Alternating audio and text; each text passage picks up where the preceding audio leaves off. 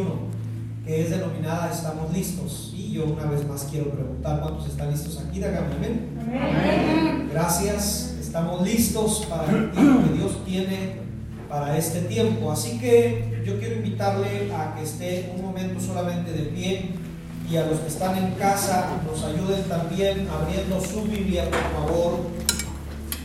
En Nehemías, capítulo 2, vamos a estar leyendo una vez más. Nehemías capítulo 2, hoy estamos concluyendo esta serie de predicaciones y casi, bueno, no casi, toda esta serie la tomamos del puro capítulo 1 y el capítulo 2. Y quiero llevarnos al capítulo 2 porque hoy estamos terminando esta serie de, de predicaciones que hoy lleva por título Venciendo, Vencedores en Familia y llevarlo al verso 10 del capítulo 2 y también al verso 18 ah, al 20. Cuando usted ya lo tenga, por favor, indíqueme con un fuerte amén y los que están en casa también. Capítulo 2, verso 10, dice la escritura, pero oyéndolo Zambalar, Oronita, y Tobías el siervo Amonita, les disgustó, ¿cómo dice esa palabra? En extremo se enojaron, dice ahí, que viniese alguno, fíjese por qué se enojaron, qué curioso, ¿verdad? Que viniese alguno para procurar el bien de los hijos de Israel. Por eso se enojaron estos señores. Vayan al verso 18 al 20. Entonces, les declaré, hablando Nehemías, cómo la mano de mi Dios había sido buena sobre mí, y asimismo las palabras que el rey me había dicho. Y dijeron, levantémonos y edifiquemos así. Y esforzaron así sus manos para el bien.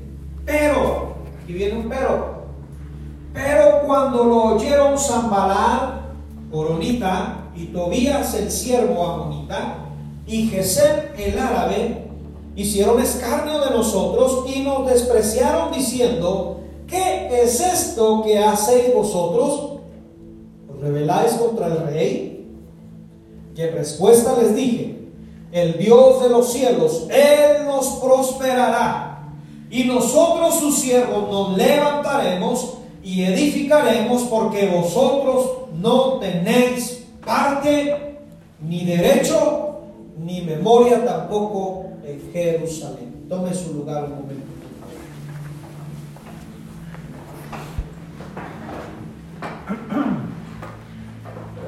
Voy a refrescarle un poquito la memoria. En el año 2016, mayo, para ser exacto, y en el 16 de mayo del 2016, el presidente en turno, no voy a decir su nombre, solamente le voy a decir que su esposa le decía la gaviota,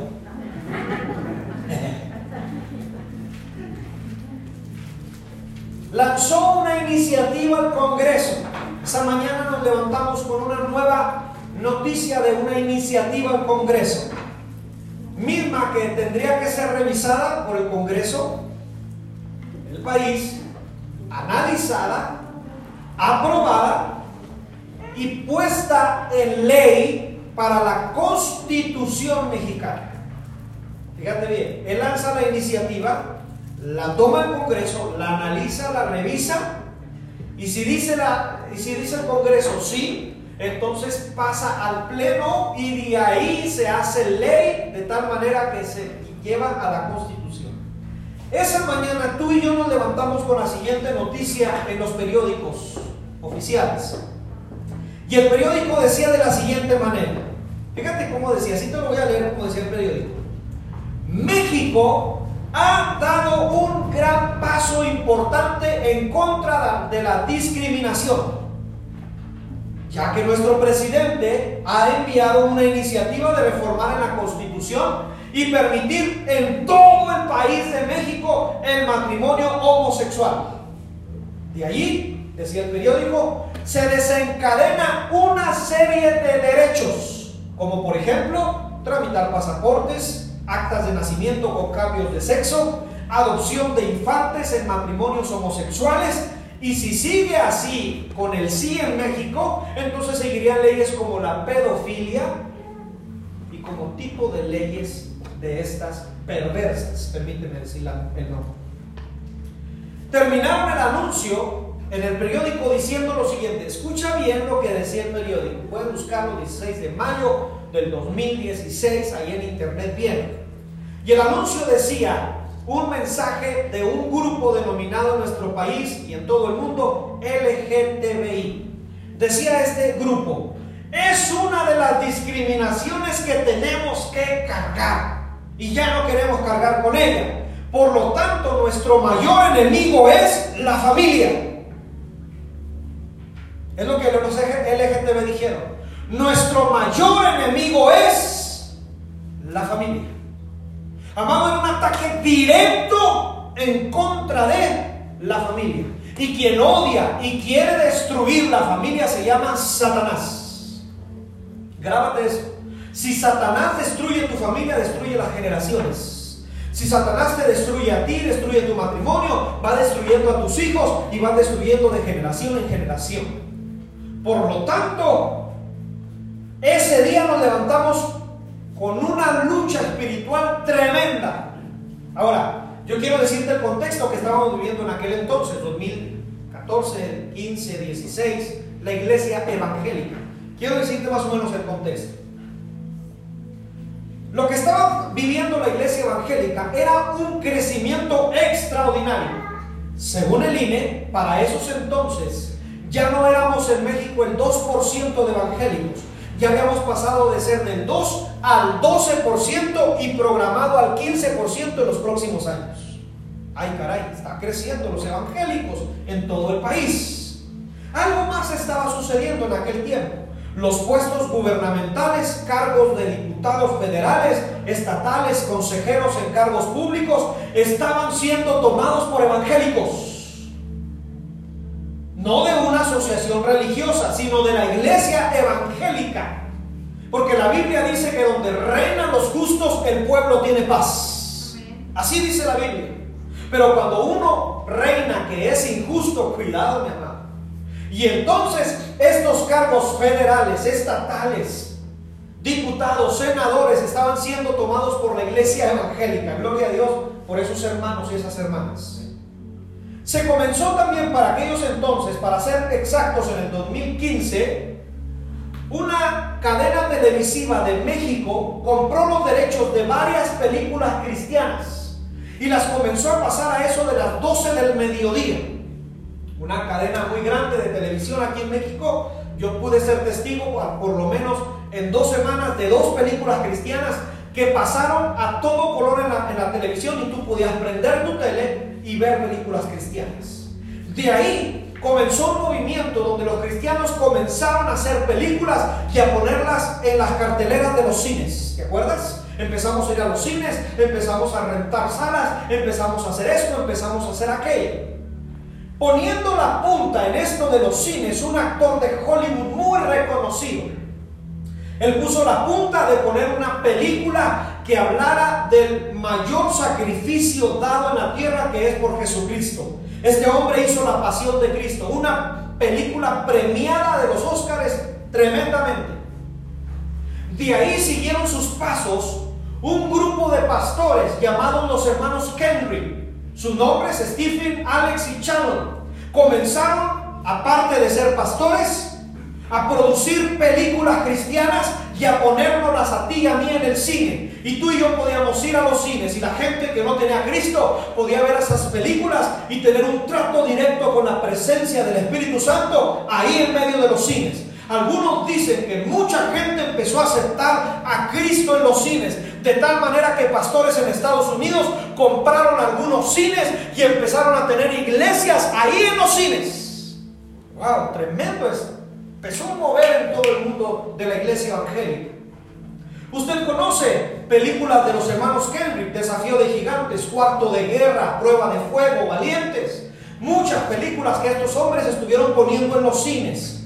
Iglesias cristianas comenzaron a invertir en radio, en televisión, en periódicos, en revistas, a ser llevados por todos lados. El movimiento ah, de la gente a repartir nuevos testamentos empezó tremendamente a desfiles, eventos masivos de cristianos, empezó. Pero yo quiero que te grabes esto, por favor, en esta mañana. Cuando el pueblo de Dios se levanta, cuando la iglesia se levanta, cuando tú te quieres levantar, cuando tú quieres levantar a tu familia, siempre va a haber oposición.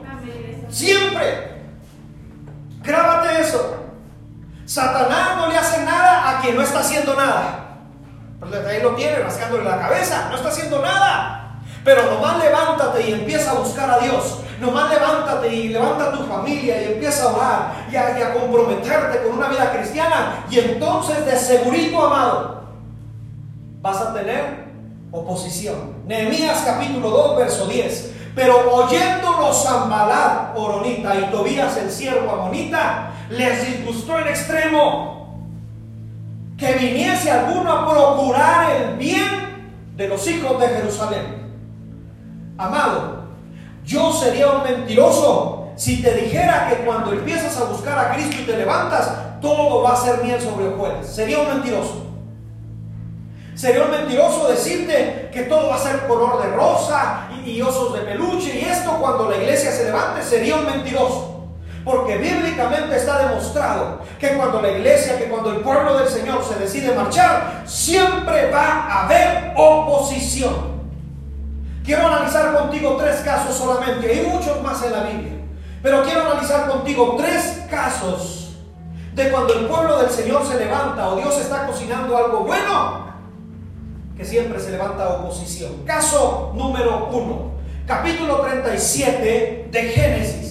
José tiene un sueño, un jovencito, le he revelado los planes de Dios sobre su vida y sobre lo que va a suceder con su corazón y lo que va a ser de bendición. Y este joven se lo comparte a sus hermanos de tal manera que sus hermanos se enojan y lo quieren llegar a matar. Oposición. Siempre va a haber oposición.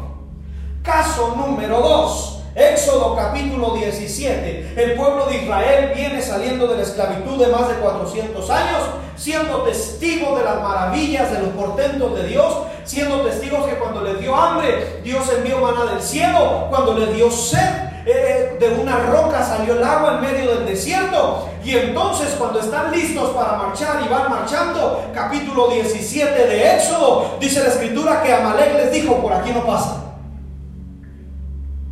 siempre va a haber, di conmigo fuerte, oposición.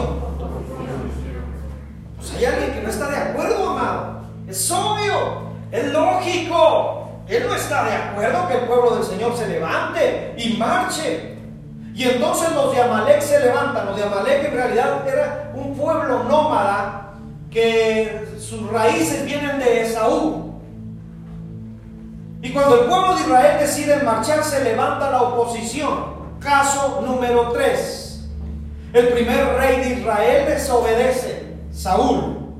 Y entonces Jehová lo desecha. Y está llorando el profeta Samuel.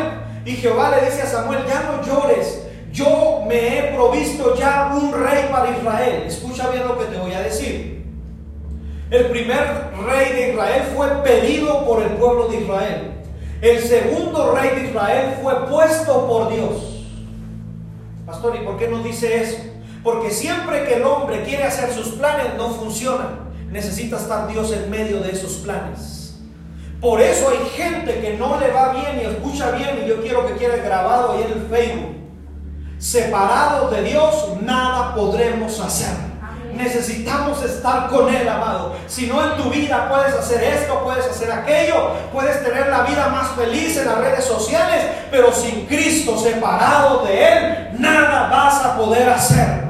Y entonces el pueblo de Israel pide un rey. Nos están diciendo que hay un nuevo y un antiguo testamento. En el antiguo testamento el pueblo trata de cumplir los mandatos por su propia fuerza. No se puede. Pero en el Nuevo Testamento nos dice que va a haber uno escogido, un rey, el cual no va a terminar su reino. Este representado en David, que es Jesucristo. Y entonces Dios escoge a David. Y entonces cuando lo escoge, es ungido frente a su familia. Sus hermanos, sus padres, los sirvientes, la gente que está ahí, están siendo testigos del próximo rey de Israel. Oh, mi amado, pero no iba a venir las cosas color de rosa para David. De ahí empieza una serie de cosas que él comienza a vivir, que yo lo denomino oposición. Puedo mencionarte muchos más ejemplos sobre esto que te estoy diciendo. Pero vayamos al caso de Nehemías, el cual tú y yo estamos viendo todas estas semanas. Nehemías, amado, se dio cuenta que tiene un llamado, digo conmigo fuerte llamado. Yo vengo a recordarte que tú tienes un llamado. Tal vez ya se te olvidó, tal vez los quehaceres de esta vida, todo lo que estás haciendo, produciendo, haciendo, etcétera. Tú dices, ya se me olvidó, a Dios no se le ha olvidado que Él te llamó con un propósito. Y por eso Dios te viene a recordar por medio de este siervo inútil que tienes un llamado. Y que ese llamado Dios no quita el dedo del renglón. Él te sigue atrayendo con cuerdas de amor. Y por más que te separes, y por más que huyas como el hijo pródigo, y por más que te vayas lejos, Él te seguirá atrayendo con cuerdas de amor, porque así es de misericordioso. ¿Alguien dice amén a esto? Él te escogió con un propósito ya estás sellado con las arras del Espíritu Santo. Por más que huyas y por más que quieras pecar y decir, no, yo ya no quiero nada. Oh, oramos para que regreses a la casa y sepas que hay pan y hay vino y hay agua en la casa y hay libertad. Los que somos libertados por la sangre de Cristo. Alguien dice amén eso, amados. Lo segundo que se dio cuenta Nehemías y te prediqué la segunda semana es que este hombre amaba a su pueblo amaba a su nación y amaba a Jerusalén. Eso dijimos que se llama sentido de pertenencia. Amado, si tú no amas Chihuahua, si tú no amas primero a tu familia, si tú no amas a los de tu calle, entonces estamos en grandes problemas. Porque cuando tú amas vas a accionar, a hacer algo, a orar, a dar, a bendecir, a abrazar al que lo necesite. La siguiente semana vimos que Nehemías tenía visión. Este hombre sabía hacia dónde iba porque Dios lo estaba guiando. Él que había orado, le había sido revelado el plan divino. De ahí este hombre comenzó a, realizar la misión, lo que prediqué la semana pasada. No sé si pueda recordar los pasos de la misión. Número uno, ver y analizar. Para hacer la misión necesitas ver, sentarte, hacer cuentas y analizar. Número dos, necesitas colaboradores. No puedes hacerlo solo. Vengan y edifiquemos, dijo Nehemías. Y se esforzaron sus manos para hacer el bien, dice el verso 18 del capítulo 2. Número tres, para hacer la misión y llegar a la visión, necesitas recursos. Digo conmigo fuerte recursos recursos, amado. Y yo te dije que el cheque ya está firmado. ¿Cuántos están de acuerdo conmigo?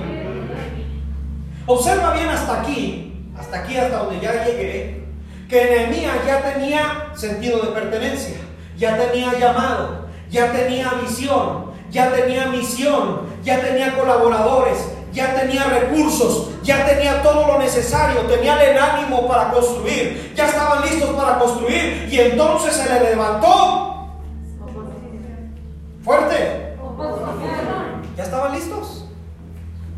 Cuando ya están listos, entonces se les levanta oposición. Los tres hombres mencionados, opositores de Nehemías, en realidad son, o eran, perdón, gobernadores. Zambalat, según la historia teológica, nos dice que era gobernador en Samaria en aquel tiempo. O sea, no era cualquier persona, eran personas que tenían poder. Luego Tobías era gobernador en la región del este de Jordán. Y muchos concuerdan de los teólogos que probablemente Gesem el árabe era gobernador también, pero al sur de Jerusalén. O sea, los tres eran gobernadores.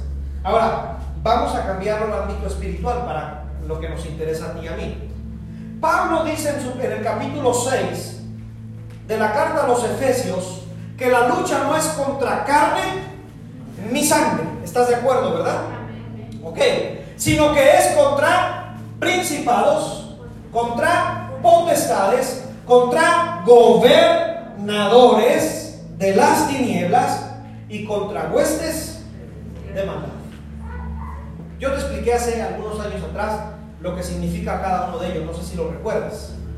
El apóstol Pablo al decirnos esto nos dice que Satanás tiene un ejército bien armado, lo tiene acomodado y lo tiene organizado, porque Satanás le copia a Dios, serafines, arcángeles, querubines, y entonces este, este tiene también organizado su ejército. Yo te expliqué aquella ocasión que los principados son los que se mueven en todo un país, los que en todo el país gobierna esa parte de principado. ¿A qué me estoy refiriendo? Te puse el ejemplo que, por ejemplo, valga la redundancia, en México el principado en toda la nación es la muerte. Velo tú. Ve allá en México, date una vuelta un día a México o date una vuelta aquí al centro de la ciudad y ve lo que te venden. Te venden unas estatuas así chiquitas que se llaman para que adores a la muerte. Y luego cuando tú abres los periódicos, amaneció aquel sin esto, amaneció acá una persona muerta, y luego allá en Chiapas también, en Michoacán también, en el DF también, un principado de muerte.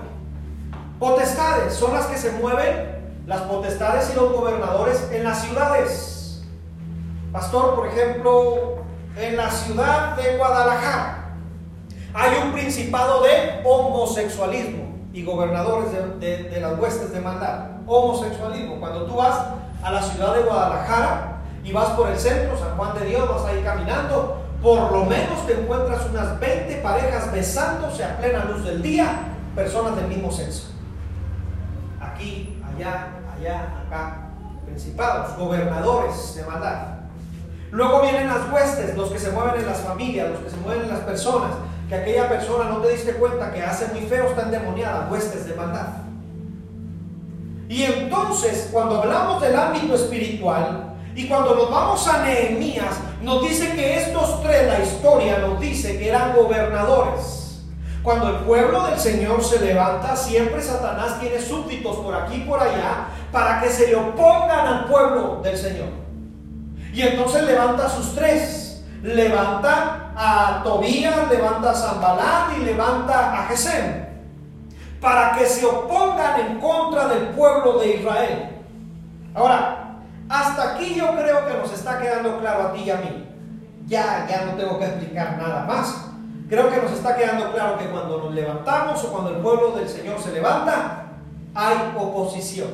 La pregunta es, ¿cómo se le hace frente a esa oposición?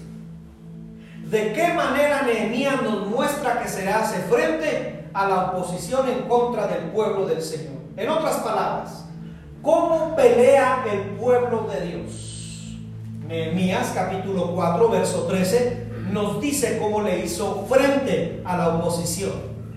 Entonces, por las partes bajas del lugar, detrás del muro y en los sitios abiertos, puse al pueblo por Familias. Puse al pueblo por familias. Porque si algo odia a Satanás y no puede resistir es la familia. Porque antes de que los romanos inventaran el matrimonio, Dios ya había inventado la familia. Antes de que se inventara el Estado, la política, los presidentes, los diputados, los senadores, ya Dios había inventado a la familia. Y entonces Nehemías los pone por familias. Di conmigo fuerte mi familia. Ahora fíjate bien. Los puso con sus espadas. Los puso con sus lanzas. Y los puso con sus arcos. No los mandó hacia la y se va. Pues ahí váyanse y a ver cómo les va. No, los armó. Este año la iglesia Puertas de Sion trabajaremos por familias. Y nuestro fin es darte tu espada darte tu lanza a tu familia, darte tu arco para que en las partes bajas, detrás del muro, aquí y allá estemos listos en contra de las acechanzas de Satanás, pero que también la iglesia siga avanzando y siga ganando en este tiempo. ¿Alguien dice amén a eso?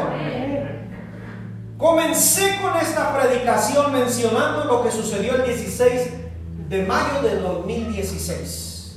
El pueblo evangélico estaba avanzando fuertemente, las cadenas televisivas estaban pasando películas, estaba creciendo el pueblo evangélico por aquí o por allá, y entonces nuestro presidente lanza una oposición en contra de la familia.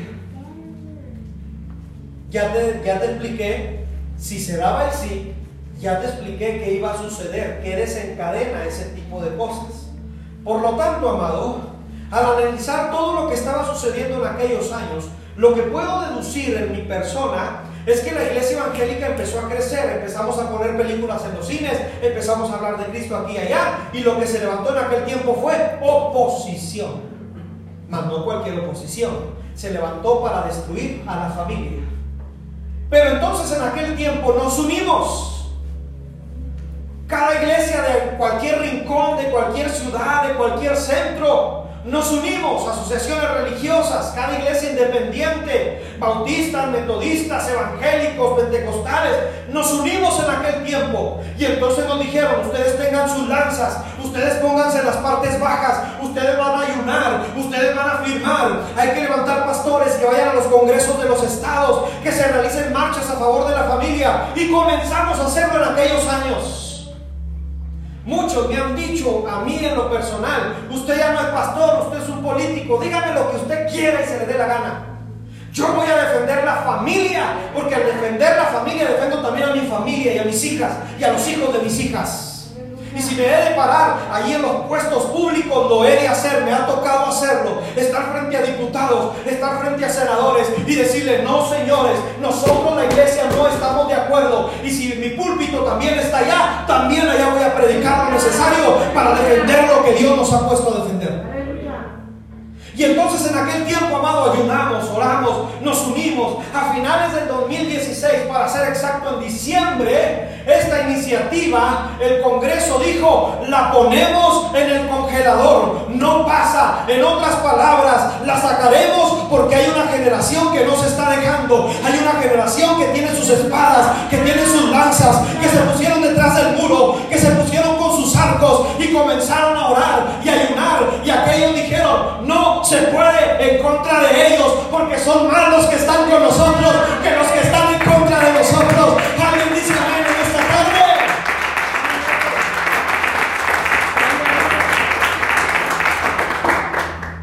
Porque se toparon con la generación equivocada. Ahora, aquí hay un reto. Oremos por nuestros hijos, oremos por nuestros jóvenes y por nuestros adolescentes. Porque si el día de mañana, dijo un pastor sabiamente, fíjate lo que dijo este pastor, dijo, hey, escuchen lo que dijo el Congreso. Esta iniciativa se puso en el congelador, o sea, ahí la tienen guardada, está guardada. El día de mañana, cuando una generación, ¿quiénes son? Nuestros hijos, no se paren a defender la familia, la sacamos. Cuando ellos no guarden silencio, cuando ellos no hagan marchas, cuando ellos no ayunen, cuando ellos no oren, cuando ellos digan, a mí no me interesa con que no me llegue a mí. Cuando ellos digan eso, entonces la sacamos para todo el país. Y si te fijas, nos han dado probaditas de esa oposición. Vamos a hacer el aborto en todo el país y dijimos, no. Vamos a hacer esto, no. Vamos a hacer aquello, no. Y no han podido, no por nuestras fuerzas, sino porque el que está con nosotros es mayor que nuestro opositor. ¿Alguien dice amén a esto? Por lo tanto, jóvenes, adolescentes, niños que están aquí, ocupamos que nos empecemos a levantar en el nombre de Jesús, porque tarde o temprano las piernas de nosotros los adultos, las ideas se nos van a empezar a ir, se nos olvidan las cosas, ya no podemos con nuestras piernas. El día de mañana ustedes van a tener que estar parados frente a un diputado, un senador y decirle, no señor, yo me recuerdo de un pastor gordo chaparro que me pastoreaba y decía que no le importaba defender a la familia, yo también la voy a seguir defendiendo porque esta generación también lo vamos a seguir haciendo. ¿Alguien dice amén a esto, amados? Wow. Por lo tanto, en aquella ocasión tuvimos una gran victoria en Cristo Jesús. Oiga, se dio el anuncio, me pasó a la congeladora. ¡Oh! Gracias a Dios por ello. Pero dijimos, tenemos que preparar a la siguiente generación tenemos que irnos preparando. Hay un pensamiento No quiero decir erróneo porque tal vez no lo sea, pero es un pensamiento que no comparto mucho. Muchos dicen, pasa la estafeta. Yo no estoy de acuerdo. Yo digo, caminamos junto con la estafeta. Porque si yo ya no tengo fuerzas, tú tienes la fuerza y yo tengo la experiencia. Es diferente, ¿verdad? Muchos dicen, pasa la estafeta y déjalos que ellos trabajen. No, no, no, no, no, no. Caleb tenía, era grande de edad y le dijo a Moisés, dame mi monte, yo lo quiero. No importa la edad que yo, a Josué le dijo, no importa la edad que yo tenga, dámelo. Es decir, amados, lo dije la semana pasada, hay personas de la tercera edad que dicen, ya no sirvo para nada. Usted sirve mucho en este tiempo. Sirve su experiencia, sirve sus consejos, sirve sus oraciones. Hay personas que dicen, deja al niño que esté molestando, mejor mándalo allá. No, ellos necesitan también en un momento dado recibir al Espíritu Santo para que ellos profeticen lo que Dios tiene para nuestras vidas. Adolescentes, jóvenes, amados, aquí cabe toda la familia. ¿Alguien dice amén a eso? En el caso 1, vimos a José el soñador. Fue vendido. Híjole, este hombre pasó muchas cosas. Terribles cosas, ¿eh? Lo querían matar, lo vendieron, vivió muchas situaciones complicadas. Pero viene la proclamación de la victoria. ¿Cuántos viven en victoria? Dígame amén. amén. Viene la proclamación de la victoria en Génesis capítulo 50, verso 20. Se encuentra con sus hermanos y se dan cuenta sus hermanos que él es el que habían vendido. Y entonces José les dice, vosotros pensaste mal contra mí, pero Dios lo encaminó para bien. Amado, todo lo que Satanás se quiera oponer en contra de la iglesia, grábatelo, le sale al revés, porque nos sirve para bien, porque vemos la mano de Dios, porque vemos que Él sigue sanando, Él sigue proveyendo, Él sigue libertando. Cuando Satanás trata de oponerse en contra de la iglesia, lo he visto yo en mi familia, cuando Él trata de oponerse, Oh, mi amado, las cosas le salen al revés y al último te haces más fuerte en la fe y al último sabes que Dios sigue sanando y al último sabes que en medio del horno de fuego ardiendo andas caminando con Cristo y nada te sucede porque son más los que están con nosotros que los que están en contra de nosotros. Alguien dice amén a esto, alguien puede aplaudirle y gozarse y decir gracias Señor porque la victoria está ganada. Lo que el enemigo quiso levantarse en contra tuya, Dios lo cambia para tu bien y para mi bien. Caso número dos. Israel y el pueblo, el pueblo de Israel, perdón, y el pueblo de Amalek. Éxodo capítulo 17.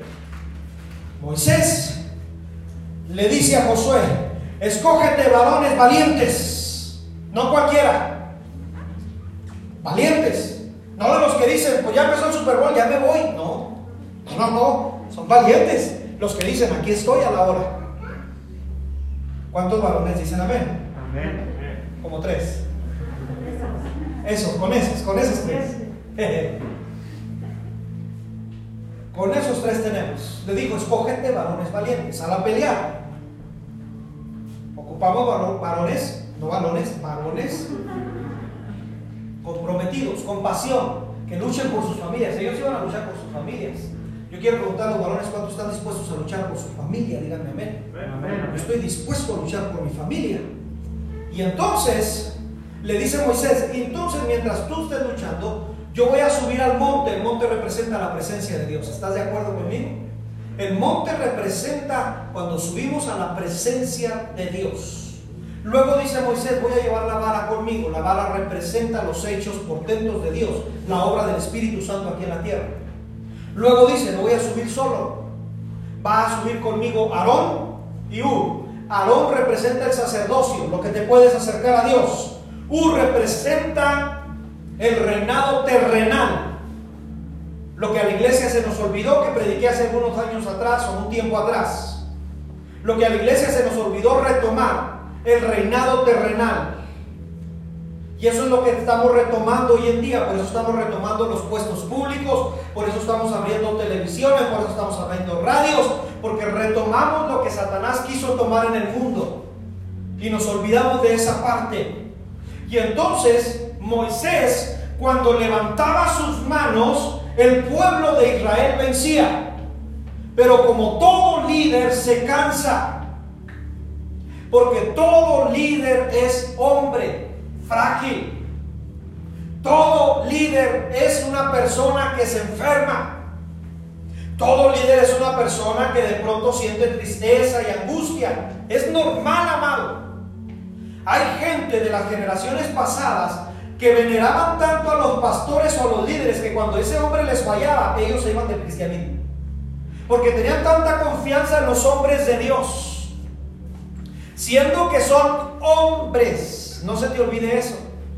Somos hombres. Yo te platiqué una ocasión que cuando íbamos llegando aquí a la iglesia, mi esposa venía un poco enferma y se bajó del carro y la recibió una persona y le dijo, hola pastora, ¿cómo está? Y le dijo mi esposa, ando un poco enferma. No, le dijo esta persona, las pastoras no se enferman.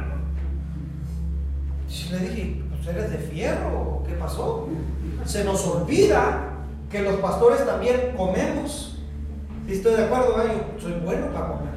Invíteme y le acabo la cena. También nos enfermamos. También vamos al baño.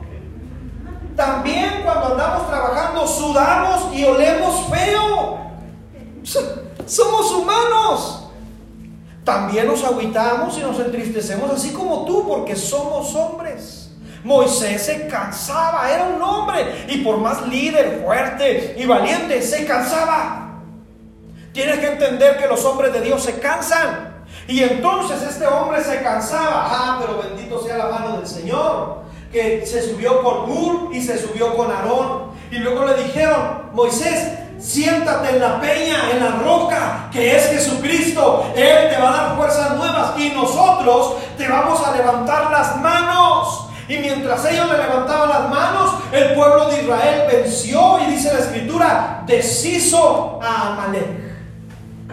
Así son las victorias en Dios, amados.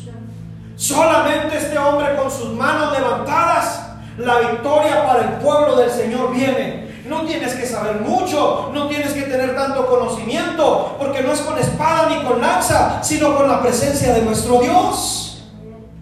Caso número 3, David y Goliat. Cuando David es ungido como rey, pasan algunas semanas y el pueblo filisteo se les opone al pueblo de Israel. Siempre hay oposición. Y entonces, amado, se levanta entre los opositores un paladín grandísimo llamado Goliat de Gad, el cual les dice, échenme un judío, échenme uno de Jerusalén, aquí peleamos. Y entonces nadie quería porque tenían mucho miedo. Pero viene David, un pequeñito, joven, aproximadamente, dicen algunos, entre 17, 20 años aproximadamente. Viene para que tú me entiendas con una resortera. Viene con una resortera. Y cuando Goliat lo ve, le dice, pues que soy perro para que vengas conmigo con piedras. ¿O eres de la día, solo, de los sulfos? Bueno, para aventar piedras, eso, ¿verdad? No soy perro para que vengas así. Y David le dice, para que este pueblo sepa, Dios te entregará en mi mano.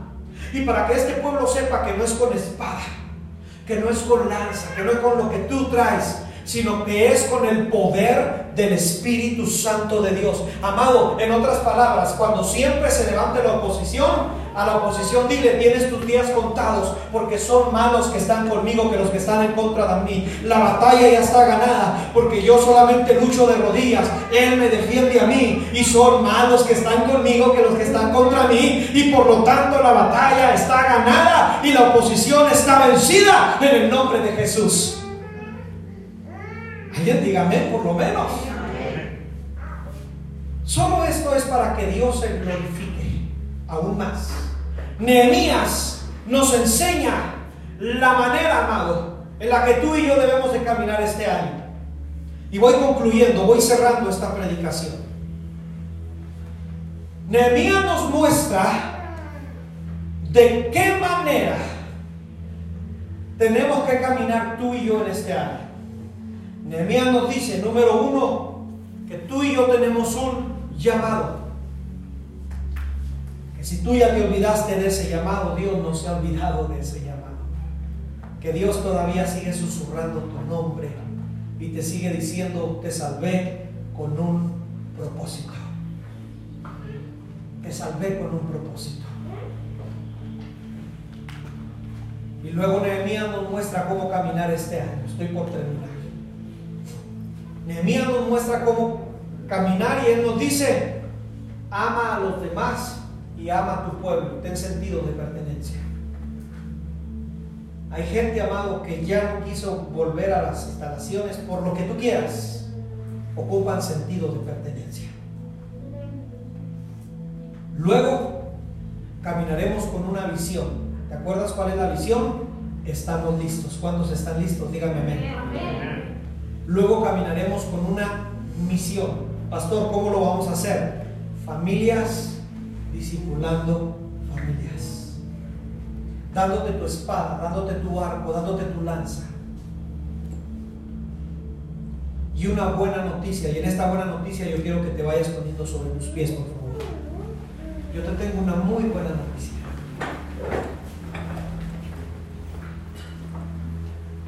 todo lo que el enemigo se quiera oponer en contra de la iglesia ya está vencido. No, nomás me escuchó yo creo Avi o alguien más. Todo, aquí es todo, no es algunas, aquí es todo. Todo lo que el enemigo se quiera oponer en ese tiempo ya está vencido en el nombre de Jesús. Y todo lo que Él quiera hacer en contra de tu familia y la mía, si le vas a poder hacer. Todo lo que Él se quiera poner en contra de tu familia y la mía, Dios lo convierte para nuestro bien. Y Dios hace una obra perfecta. ¿Alguien dice amén a esto? Ahí donde está, cierra un momento tus ojos y dile, Señor, yo quiero caminar en victoria este año. Vamos, díselo, díselo, abre Abre tus labios y díselo, yo quiero caminar en victoria en este año. Yo quiero caminar en victoria en este año. Yo quiero levantarme en el nombre de Jesús. En el nombre de Jesús yo quiero levantarme en paz. Vamos a cerrar tus ojos un momento y empieza a orar en esta tarde y empieza a decirle, Señor, gracias porque yo camino en victoria en el nombre de Jesús. Aleluya. Y yo sé que en Cristo Jesús soy más que vencedor. Yo espero que tú estés orando en esta tarde y le estés diciendo, Señor, gracias. Gracias porque soy más que vencedor en Cristo Jesús. Aleluya.